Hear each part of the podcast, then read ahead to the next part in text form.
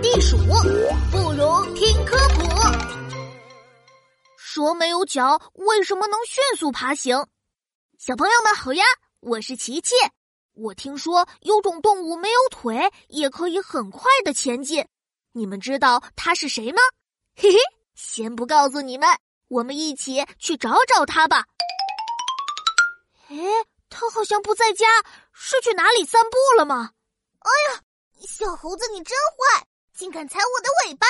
别想跑！来来来来来，你又没有腿，追不着，追不着！哦，出什么事了？我们快去看看！站住！你给我站住！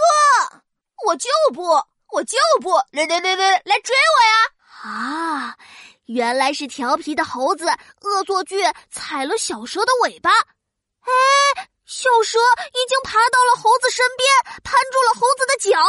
呀，大侠饶命呀！我再也不敢了。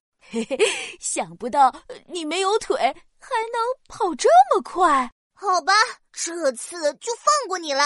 看你以后还敢不敢欺负我？不敢了，不敢了。说完，调皮的猴子一溜烟跑远了。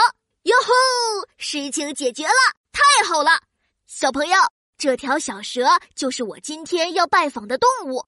没有腿，原来也能迅速爬行呀！我们快去问问它前进的诀窍吧。小蛇，你刚才太厉害了！没有腿，你是怎么做到快速爬行的呀？这主要依靠肚子上的鳞片了。我们可以通过肌肉的收缩控制鳞片，在我们扭着身子前进的时候，鳞片会竖起来抓住地面，跟用脚走路一样推着我们前进。肚子上的所有鳞片一起配合，不断的竖起来，倒下去，我们就能向前爬行了。哇，听起来可不容易呢。其实我爬的也不算快，就跟人类快步走似的。呃，嗯，可能是我们爬行的姿势太特别，给人留下很快的印象了吧。小蛇，你不要谦虚了。要是我没有脚，我就只能原地躺着喽。